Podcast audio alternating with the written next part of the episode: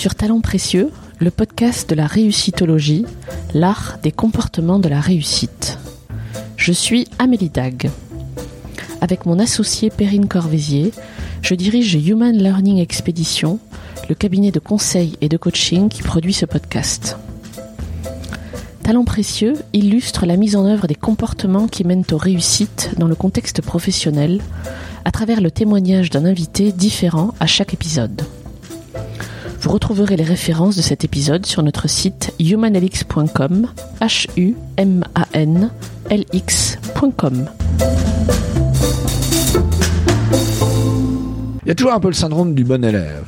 Il y a quand même une culture qui n'est pas que française, pas des histoires, un peu du, du montrer qu'on travaille beaucoup, euh, montrer que on, ouais ça, on est bon élève, que on est sérieux, que euh, on est on a de la gravitas. Et puis on arrive progressivement à un moment où on se rend compte que eh ben, on est meilleur à plusieurs que quand vous avez un collaborateur, une collaboratrice qui euh, vous surprend, c'est quand même très agréable. Donner à quelqu'un un ballon pour qu'il aille marquer euh, l'essai tout seul, euh, c'est une, une, énorme satisfaction. et en plus, c'est que du positif, que du bonheur, comme on dit, parce que c'est cette personne qui fait l'effort et le succès est collectif. Donc, que demande le peuple? Thomas Bucaille est directeur des ressources humaines. Dans cet épisode, il décrit la nécessité dans son métier d'être proche du business et de la direction générale et associe la réussite à la collaboration et au plaisir. Si le manque de clarté au travail est pour lui un facteur d'échec, il reconnaît qu'il faut apprendre à vivre avec l'ambigu et l'incertain. Nous vous souhaitons une belle rencontre avec Thomas et une bonne écoute. Bonjour Thomas Bucaille. Bonjour Amélie. Merci de nous recevoir dans votre joli bureau. Avec une belle vue sur Paris. Ah oui, une belle vue sur les toits de Paris.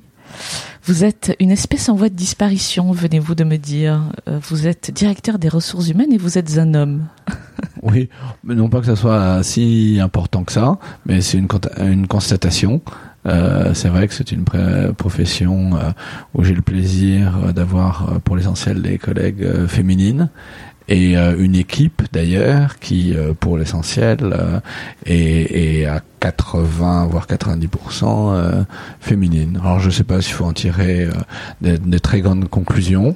en fait j'ai pas tendance à analyser le monde euh, uniquement ou principalement par la, division des genres, même si la parité et, la diversité sont des, des, sujets qui sont absolument euh, euh fondamentaux pour moi. Euh, mais c'est un fait et, et c'est vrai que j'ai de moins en moins de collègues euh, masculins. Alors vous êtes aujourd'hui DRH chez Petit Bateau. Depuis combien de temps? Deux ans à peu près. D'accord. ça va faire deux ans. Ça a fait deux ans il y a quelques jours. Et est-ce que vous pouvez m'expliquer comment vous êtes tombé dans la marmite des ressources humaines? Ah, c'est un, c'est une évolution en fait, parce que moi j'ai pas du tout euh, commencé dans les ressources humaines, j'ai pas du tout fait des études euh, de, de ressources humaines. J'ai d'ailleurs assez peu fait d'études euh, qui soient directement liées au business. J'ai pas fait d'école de commerce, et je suis rentré finalement assez vite dans une euh, entreprise euh, pour laquelle j'ai beaucoup de gratitude et que je trouve quand même euh, assez extraordinaire, et pas simplement par sa réussite, mais par les facteurs qui en font la réussite, qui est L'Oréal. Et donc chez L'Oréal, euh, c'est assez naturel de passer du des responsabilités opérationnelles à des responsabilités de ressources humaines. Il y a une bonne moitié, je pense, pas des statistiques récentes, mais il y a une bonne moitié des des, des, des équipes de ressources humaines qui viennent du business, comme on dit. Et ça a été mon cas. Et je peux vous raconter un peu plus dans le détail, euh, mais ça a été mon cas. D'accord. Et donc vous n'avez plus lâché ce, ce métier-là. Voilà, une fois que je l'ai découvert, j'ai compris qu'il me correspondait euh, par sa variété, par euh, les sujets qui étaient traités, qui sont des sujets principalement humains, mais également parce que j'ai toujours réussi à avoir une euh, pratique et une, euh, une, une façon de faire des ressources humaines euh, qui correspondait à, à, ce que j'avais en fait appris un peu chez L'Oréal et qui est une euh, pratique plus large des ressources humaines que ce qui est pratiqué quelquefois ici ou là. Pour moi, c'est je dis, un peu formé à l'anglo-saxonne, people, organization and culture. C'est les gens c'est être le, euh, le, la personne qui se préoccupe des talents, qui se préoccupe des gens, dans tous les gens de l'entreprise, dans toutes les dimensions euh, qui, qui s'y rapportent.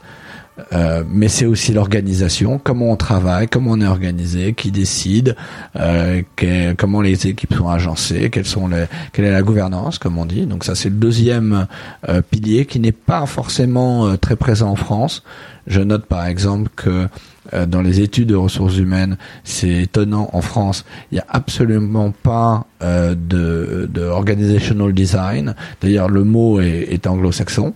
Euh, c'est très étonnant parce que dans euh, les, le monde contemporain, la façon dont euh, les relations de travail sont organisées est absolument décisif et on peut rendre les gens efficaces et heureux ou inefficaces et malheureux dans la manière dont on est organisé.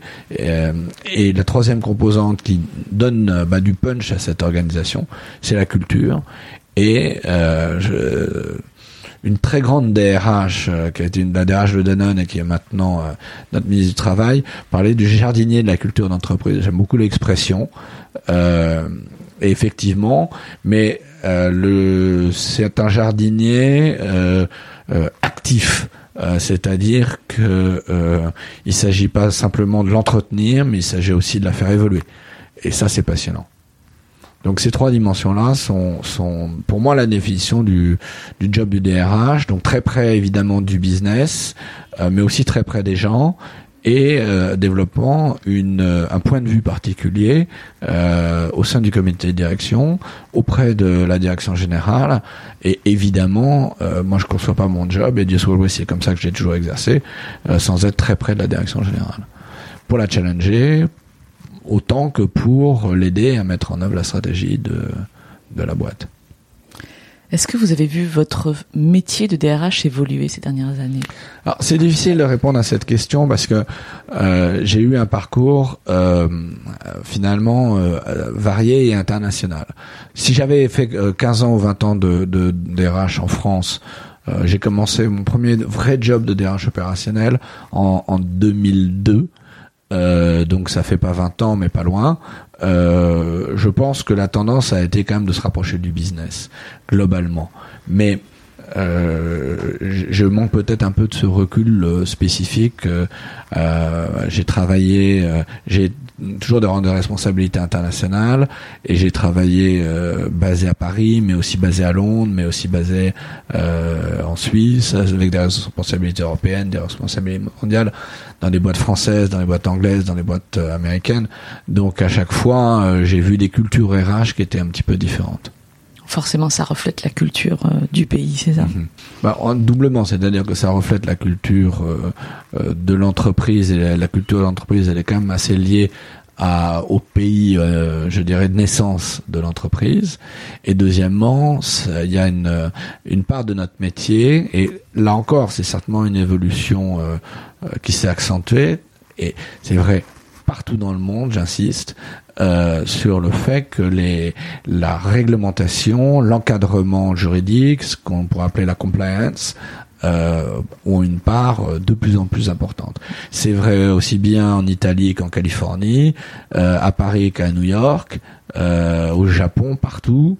Euh, bah, et euh, c'est une évolution qui n'est pas négative, mais qui complexifie beaucoup et qui vient quelquefois interférer avec des saines relations professionnelles, donc des réglementations de plus en plus lourdes.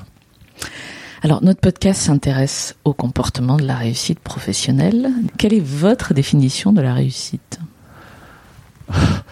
C'est une... Euh, c'est une bonne question, comme on dit. Je remercie de me l'avoir posée. Vous avez le droit de euh, réfléchir.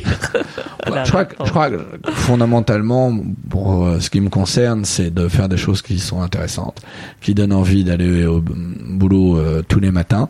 alors, donc ça repose d'un cran hein, finalement la question c'est qu'est-ce qui rend le, le boulot intéressant mm. euh, je pense que c'est c'est quand même euh, d'avoir de l'autonomie d'avoir de l'impact euh, et puis aussi travailler dans un, un contexte de travail avec des gens avec que vous avez envie de, de vous retrouver. Réussir, c'est rassembler, animer une équipe, la faire grandir. C'est aider la collectivité à prendre les bonnes décisions, que ce soit son patron, ses collègues. voilà, c'est c'est faire avancer le l'ensemble et c'est ça qui, qui, est la réussite, qui doit euh, évidemment se situer selon moi dans un cadre aussi plus large de réussite euh, de vie. Mm. Euh, réussit pas à sa vie. Je ne crois pas du tout à l'équilibre euh, euh, vie professionnelle, vie privée. Je pense que c'est pas du tout la bonne manière de voir les choses. Euh, les, J'ai vu des gens qui travaillaient comme des damnés et qui avaient une vie personnelle beaucoup plus riche que la plupart des gens qui quittaient le bureau avec leurs 35 heures. Euh, limitées. C'est une question de vitalité, c'est une question de, enfin c'est une question d'harmonie. Euh, il faut réussir l'ensemble. Est-ce que vous pourriez me raconter un épisode ou une période de votre vie professionnelle où vous avez eu le sentiment de la toucher du doigt, cette réussite, justement? Ah. euh, La première fois où, j'ai le sentiment que euh, j'ai arrivé à faire bouger les choses et, et, il se passait vraiment quelque chose, c'est en fait le premier job euh, que j'ai euh, qui, qui m'a amené à, à, partir dans les ressources humaines. En fait, j'étais chez L'Oréal et on m'a demandé, Jean-Paul Agon, qui est encore le, le, le, le PDG de L'Oréal, qui à l'époque était le patron de la zone Asie, et moi j'étais le euh, responsable du marché euh, local Hong Kong, euh, de créer la formation des cadres sur l'Asie-Pacifique en créant ce qu'on appelait pompeusement un Management Development Center. il m'a dit, écoutez, écoute, pour des raisons diverses, on sait que c'est à Singapour, euh, il y aura un budget et on t'a trouvé le nom, mais on ne sait pas du tout euh, à quoi ça ressemble. Ce qu'il faut faire. Euh, donc on a pensé que tu étais la bonne personne pour relever, pour, s'occuper de ça, pour plein de raisons, mais tu as dans ces limites-là carte blanche parce que tu as compris comment l'esprit de L'Oréal, tu as compris le besoin, voilà. Et là, on a construit de zéro euh, quelque chose qui non seulement, bon, d'abord est pérenne, euh, non seulement a, a, vraiment contribué euh, à l'essor de, de l'entreprise dans cette région stratégique, mais en plus le travail qu'on a fait en région a aidé euh, les différentes divisions à Paris à repenser leur approche de la formation des, des cadres et d'une manière beaucoup plus euh, pertinente, beaucoup plus moderne, etc. Donc ça, c'était quelque chose de, de fantastique, d'avoir travaillé avec une équipe euh, entièrement locale, mais pas que des Singapouriens, des, des gens qu'on avait fait venir un peu de, de la région. Donc ça, ça a été une vraie réussite. Mhm. Et on, on, en a été très très content. Mhm. Vous pouvez dire je. Vous êtes passé rond assez vite. Ouais, mais, non, non, il y a une fierté personnelle, c'est indéniable. Il faut pas, euh, on, réussit pas tout seul, c'est évident. Enfin, le plaisir, le plaisir, il est quand même. Euh, la notion de plaisir est très importante dans, dans la réussite, je pense. Euh, et ça, c'est quand même quelque chose qui est euh, une satisfaction personnelle. À la fin, faut pas se raconter des histoires. Mm, J'imagine, je suis pas un joueur de sport collectif, mais quand même, il y a une satisfaction personnelle dans tout l'effort. Uh-huh. Alors, sur quoi vous êtes-vous appuyé, vous, pour réussir la construction de ce Management Development Center? Qu'est-ce que vous êtes allé chercher en vous? Moi, je pense que la diversité de, de mes centres d'intérêt, j'ai une partie de moi qui est assez académique, universitaire. Euh, j'ai une formation universitaire. J'aime le milieu universitaire et ça m'a permis de nouer des partenariats, euh, de conceptualiser un peu quels étaient les besoins. Euh, j'aime, je suis allé euh, euh, nouer des.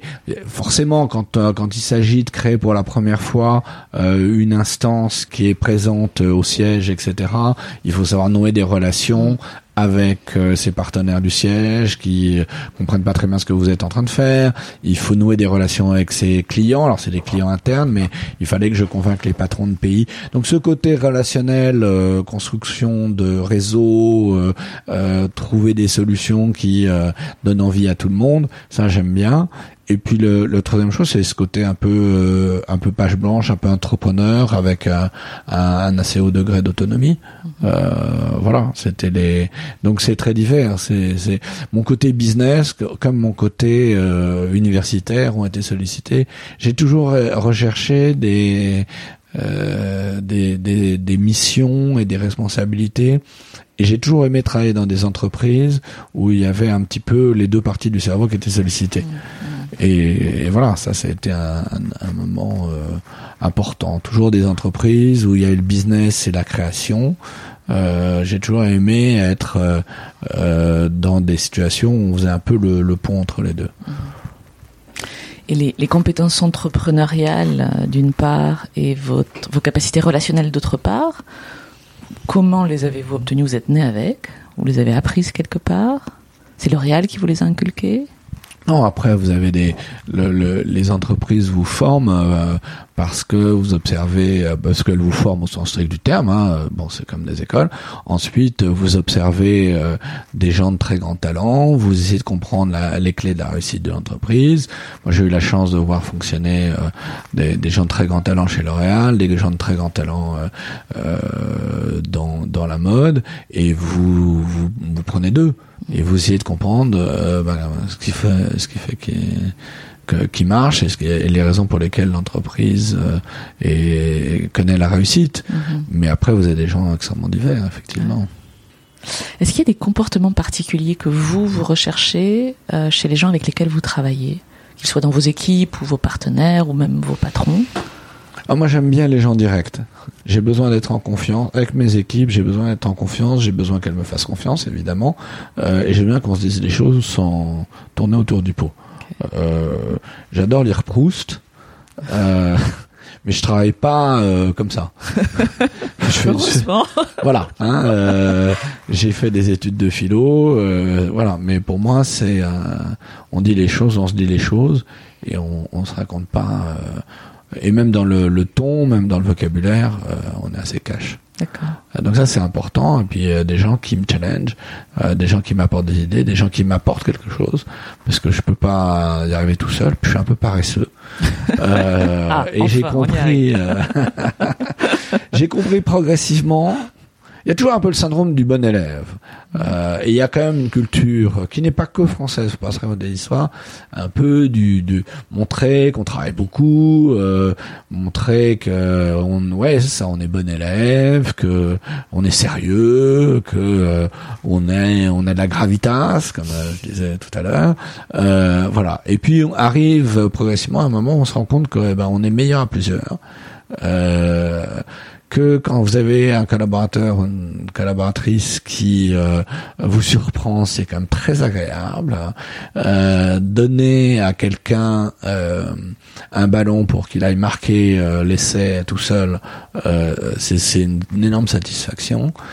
et en plus, c'est que du positif, que du bonheur, comme on dit, parce que c'est cette personne qui fait l'effort et le succès est collectif. Donc, euh, que demande le peuple À condition, évidemment, un, de lui donner les conditions du succès, deux, de la récompenser spécifiquement, enfin, ne serait-ce que de dire merci, de, de, du, du succès spécifique obtenu. Ça, c'est la, sinon, c'est pas reproductible. Et les conditions du succès, c'est l'autonomie dont vous parliez tout à l'heure Pas forcément, non, c'est pas que ça. C'est, c'est, non, euh, au contraire, je dirais que euh, les conditions de l'échec, c'est souvent le manque de clarté du brief et le manque de clarté des conditions euh, de, définition du terrain de jeu. Mm. En ce sens que euh, euh, si par exemple, et on le voit tellement souvent, on sait pas très bien qui est responsable de quoi, euh, on demande la même chose à plusieurs personnes, le, le mandat n'est pas clair ou il n'est pas public, ça c'est des facteurs d'échec violents. Donc l'autonomie n'est pas une condition nécessaire mais pas suffisante de réussite. Donc vous venez au côté direct, quoi. Quand c'est pas clair, il faut, faut poser la question. En fait, c'est ça, ça serait ça votre conseil. Oui, mais c'est aussi, euh, par exemple, euh, dire euh, à toutes les parties prenantes, comme on dit, voilà, c'est un tel qui est en charge de tel dossier, et je lui ai demandé ça, et merci de l'aider. Voilà, ce, ce genre de choses. Mais l'ambiguïté peut être utile. Il faut pas non plus. Euh, il y a une, euh, une très grande entreprise qui connaît peut-être en France la plus belle réussite depuis 20 ans, dont l'une des valeurs, ou en tout cas des comportements clés, c'est dealing with ambiguity. Et l'ambiguïté, elle est dans la vie, euh, à de nombreux égards. D'abord parce que les choses, il y a une dialectique, hein, sans revenir à Hegel, euh, qui était une des lectures du père fondateur de L'Oréal. Euh, il y a quand même la dialectique, euh, la maïotique euh, sont sont des choses qui sont euh, importantes. La vérité, elle n'est pas donnée, elle elle peut être complexe, elle peut être. on, on est dans une, on doit être dans une pensée plus complexe qu'avant, et ça se traduit par des choses. Et d'ailleurs, c'est c'est aussi un, un, un enseignement très fort de Hegel pour ceux qui euh, ont eu le, le- la chance de, de l'étudier à un âge où ils étaient encore euh, capables de comprendre. Euh, c'est que la vérité, elle, est, elle se déroule dans le temps. Elle n'est pas donnée d'emblée, elle, elle doit euh, émerger. Et euh, durant le process d'émergence de la vérité, euh, ben il y a de l'ambiguïté. Donc il faut apprendre à vivre avec l'ambiguïté. Et, et l'ambiguïté, la- dans notre métier par exemple, la confidentialité, ben, en clair le secret, euh, c'est important parce que euh, on peut pas dire exactement la même chose à tout le monde au même moment. C'est c'est un- une question de respect, c'est une question d'efficacité. Donc, euh, gérer, euh, manager l'ambiguïté, vivre avec l'ambiguïté, vivre avec l'incertain, euh, ce sont des qualités euh, très importantes. Qu'est-ce qui est le plus difficile dans votre métier? Le plus difficile dans, un- dans- c'est quand même euh, c'est qu'on fait on est avec des gens quoi que euh, que que ça c'est un facteur de complexité dont on peut dire euh, vu de Sirius euh, que c'est un facteur de plaisir mais la réalité c'est que euh, euh, pour des raisons éminemment respectables, euh, chacun a son agenda, chacun a sa complexité, qui a des émotions, et Dieu soit loué, mais bon, c'est quand même pas simple. Euh, voilà, donc euh, on, il suffit pas de faire un plan. euh, donc, euh, donc, euh, il y a beaucoup d'incertains, et il faut avoir du détachement, mais pas trop, Mhm. par rapport à, à- à toute la patte humaine. Et c'est ça qui est, qui est difficile. Est-ce qu'il y a des choses que vous auriez aimé apprendre plus tôt dans votre parcours professionnel? Oh, tellement. Plein. Plein, mais bon, c'est pas, pas très grave en un sens. Non, ça n'a pas l'air très grave.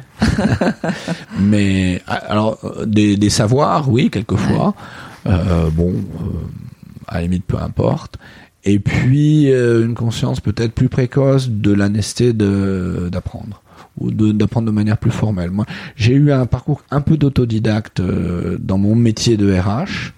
Et euh, parfois, je me rends compte qu'il y a des trous dans, dans la raquette. Mhm. Je, je parlais par exemple de euh, organizational design. C'est quelque chose euh, pour lequel j'ai jamais été formé. Hmm.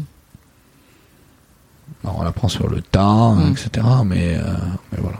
C'est un métier très divers que vous exercez aussi. Très divers. Qui, recouvre toute une palette de disciplines. Mhm. On peut pas être fort en tout non plus. Non, non, mais ça, de toute façon, il faut jamais essayer d'être fort en tout. C'est une illusion et, et euh, ça va à l'encontre de l'idée d'avoir des, justement, des gens forts dans son équipe, de travailler. euh, euh, enfin, on est fort de, de, de nos expertises cumulées, mais dans dans le côté euh, justement, là, je vous cite un exemple de quelque chose qui est très transverse en fait. Ouais, Euh, voilà. d'accord. Si vous deviez donner un conseil à une jeune personne qui entrerait sur le marché du travail aujourd'hui, vous lui diriez quoi? Voilà, bah d'abord j'ai des enfants qui rentrent sur le marché du travail, donc euh, euh, je sais pas si je leur donne de bons conseils. La pirouette pourrait dire n'écoutez pas les vieux. le, le, le sujet dans la vie, c'est euh, faire ce pourquoi on est on est bon et qui vous donnent du plaisir. Mm. Euh, donc, faut éviter euh, les choses pour lesquelles on est bon et qui vous donnent pas de plaisir, ou les, jeunes, les choses qui vous donnent du plaisir, mais pour lesquelles vous n'avez pas euh, ce qu'il faut pour être euh, excellent. Mhm. Voilà. Alors c'est très vague hein, comme euh, conseil, mais et c'est encore plus efficace en cours de quand on est confronté à des à des gens qui se posent des questions sur leur prochaine étape professionnelle et ça. Dans le- moi, ce qui me frappe dans l'entrée dans la vie professionnelle, c'est le faible degré d'accompagnement. Euh, je trouve que les écoles, même les plus prestigieuses, ne font absolument pas leur boulot pour aider euh, des jeunes. Alors, je parle pas des jeunes qui qui sont sous-diplômés, pas diplômés, etc. Mais même des jeunes diplômés, euh, de leur es- essayer de se comprendre qui ils sont. Euh, essayer de mieux comprendre euh, dans quelle euh, euh, direction ils pourraient aller avec euh, aujourd'hui il y a des, des, des tonnes et des tonnes et des tonnes de tests. C'est pas que je sois un fanatique des tests mais il y a tellement d'outils qui peuvent permettre de s'orienter. Et puis de ensuite de, de rechercher euh, des, des entreprises ou des modes d'activité qui correspondent à, parce que ça peut être la fondation d'une entreprise, ça peut être euh, plein plein, enfin c'est pas la corporation, le, le, le, truc à la défense euh, euh, qui est le seul modèle. Il y a toute une palette. Euh, et, et, et puis ensuite de se présenter sur le marché du travail en sachant un peu qui on est, ce qu'on veut et comment se présenter. Euh, ça, je trouve qu'il y a un, un, euh, un espace euh, qui- euh, qui, qui, qui manque terriblement et qui, pour moi, est une des raisons pour lesquelles euh, les les, les jeunes, je déteste le mot millennials, euh, les jeunes d'aujourd'hui euh, ont tendance à, à avoir ce comportement dont on entend parler partout, de rester six mois à un endroit, euh, 12 mois à un autre, de s'arrêter pour faire un break, le tour du monde, etc. Bon, euh, je, je crois que c'est une partie de la- des raisons, euh, c'est ça. L'autre euh, raison, c'est que comme on est de facto, pour ce qui est des cadres, dans une situation de plein emploi, voire de suremploi, euh, l'angoisse de pas trouver un job est beaucoup moins grande euh, entre 25 et 30 ans que ça pouvait l'être il y a 10, 15, 20 ans. Et que par conséquent, ça vous donne des degrés de liberté que vous n'avez pas euh, auparavant. Quoi. Euh, je crois qu'il faut euh, toujours dans des situations euh, analyser le contexte historique euh, plutôt que de croire que les gens ont changé. Je crois que les gens euh, millennials ou baby boomers, on a tous eu le même comportement à 20 ou 25 ans. on a juste oublié ce que c'était que d'être jeune. Et, C'est normal. complètement. Heureusement. On imagine que votre vie professionnelle est assez accaparante. Je, voilà, on, on- on peut se permettre de l'imaginer. Comment faites-vous pour vous ressourcer, pour trouver de l'énergie? Ah, euh, bon, la première chose, je pense, c'est c'est la famille. J'ai eu la chance d'avoir une famille extra qui n'a pas toujours été, qui, qui a beaucoup bougé. On a beaucoup bougé. Ouais. Euh, on a quand même vécu dans dans cinq ou six pays différents. Euh, et, et dans les dernières années, on était rarement euh, ensemble dans les mêmes villes, mais pourtant c'est quand même une source d'énergie euh, fabuleuse et, et d'avoir des enfants qui euh, rentrent euh, maintenant dans la vie active, c'est ça renouvelle l'intérêt. Enfin, l'intérêt, c'est renouvelé de, de fois en fois. Après, euh, chacun a son jardin secret. Je dirais la dernière chose, c'est prendre soin de soi physiquement. Ça, je crois que c'est très important, c'est évident. C'est, j'aurais dû presque commencer par ça. On, court un marathon, il faut se comporter en conséquence. Oui, c'est évident, mais on le dit pas. C'est Ouais. vrai qu'on le dit pas. Moi, je dis beaucoup aux gens et je l'ai vu et, et je m'en veux. Une des choses de, je me- dont je me, mais on parlait tout à l'heure de de compétences que j'ai pas acquises ou que j'ai acquises trop tard, c'est c'est quand même le côté euh, un côté psychologique euh, plus plus structuré, et la capacité de, de repérer par exemple des signaux de burn-out Ouais. euh, de manière plus euh, pointue, mais de manière plus générale et moins dramatique, euh, quand même l'idée que on est d'abord un corps et que euh, le corps, euh, quand on l'oublie, il se rappelle euh, généralement pas à bon escient, mais il se rappelle à, à l'ordre. Enfin, il nous rappelle à l'ordre, euh, et, et qu'il faut. euh, moi, je le dis beaucoup. Hein, euh, dire, on est, c'est une vie au sens où on est un, un tout, et qu'il faut prendre soin de soi d'abord si on veut prendre soin du boulot. et que euh, je connais pas euh, de gens qui ont une réussite professionnelle s'ils prennent pas soin d'eux. Euh, à un niveau basique de dormir, de, de, de faire, de, enfin de, de, de, manger, bouger, euh, voilà. En tout cas, pas sur le long terme. Quoi. Ah, ça peut durer un euh, temps. Non, mais on euh, peut, on, peut- on peut tous donner un coup de collier, ça c'est autre Ouais. chose. Mais euh, et, et moi qui ai beaucoup voyagé, c'est une dimension, euh, la, la fatigue physique du voyage est quelque chose qui est une réalité. ouais, mm. Qu'est-ce qu'on peut vous souhaiter pour la suite de votre parcours professionnel? Bah, de continuer à, à recevoir de l'énergie pour pouvoir en donner. Mais je suis pas très pas très inquiet. En tout cas, j'ai la chance d'être dans une euh, entreprise formidable euh, où on ne s'ennuie pas, où il y a des gens euh, avec lesquels on a beaucoup de plaisir à travailler et qui par le fait de la marque, par le fait du marché, par le fait de l'activité, est une source d'énergie et de plaisir formidable. Est-ce qu'il y a autre chose que cette conversation vous inspire et qu'on n'aurait pas abordé Dans, dans l'évolution euh, professionnelle, le métier de RH a, a bien sûr évolué, mais il y a une dimension nouvelle et j'ai la chance euh, euh, d'en être le responsable chez Petit Bateau. C'est euh, la dimension euh, RSE, la dimension euh, développement durable, euh, qui, qui, qui pour nous est absolument fondamentale. hein. Ça fait partie euh, intégrante de la, la stratégie de Petit Bateau. Petit Bateau, euh, c'est des produits durables, des produits. euh, on est du côté de l'enfance depuis 1893, mais en même temps, on a des challenges importants parce que euh, euh, on travaille une matière, le coton, euh, dont on a pris conscience progressivement qu'elle pouvait poser des problèmes. Donc, pour moi, ça, ça ouvre des, un champ de, euh, de, de problèmes, de questions, d'opportunités euh, nouveaux, énormes. Et ça, c'est extrêmement satisfaisant euh, parce que je suis arrivé sur le sujet à la fois convaincu, mais totalement comme un, un peu analphabète. Hein. Ce sont des sujets sérieux, ce sont des sujets complexes, et si on veut vraiment avoir de l'impact et faire bouger les choses, il, il y a une notion de euh, d'apprentissage, de connaissance, etc. Mais en même temps, sont des sujets qui sont très en, ligne avec euh, mes responsabilités de RH parce que c'est un facteur de mobilisation. Aujourd'hui, euh, un jeune ne rejoint plus une entreprise qui euh, ne se soucie pas de ses responsabilités euh, sociétales et environnementales. Les clients nous achèteront de, de moins en moins et les collaborateurs sont hyper motivés euh, et tout à fait euh, légitimement, euh, elles attendent de leur euh, entreprise euh, que l'entreprise s'engage. Donc pour moi, qui ai toujours voulu être un RH près du business, mais qui surtout euh, toujours pensé que euh, la stratégie RH était une composante de la stratégie générale. Euh, de la même manière, la stratégie RSE pour une entreprise, ça doit pas être un, gimmick, un plus, un, truc pour être dans l'air du temps. Ça doit être une composante de, de la stratégie de l'entreprise. C'est le cas chez Petit Bateau, c'est le cas dans le groupe Rocher hein, d'ailleurs, dont on fait partie.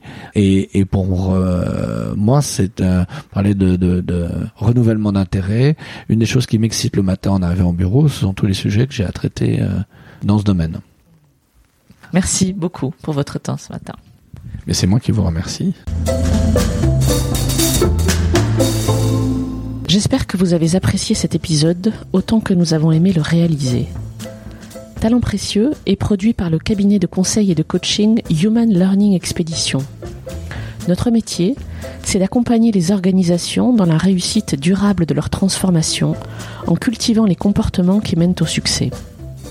Pour en savoir plus, rendez-vous sur notre site humanlx.com. Si vous aimez ce podcast, attribuez-lui 5 étoiles sur Apple Podcast et parlez-en autour de vous. C'est le meilleur moyen de le faire vivre. À bientôt!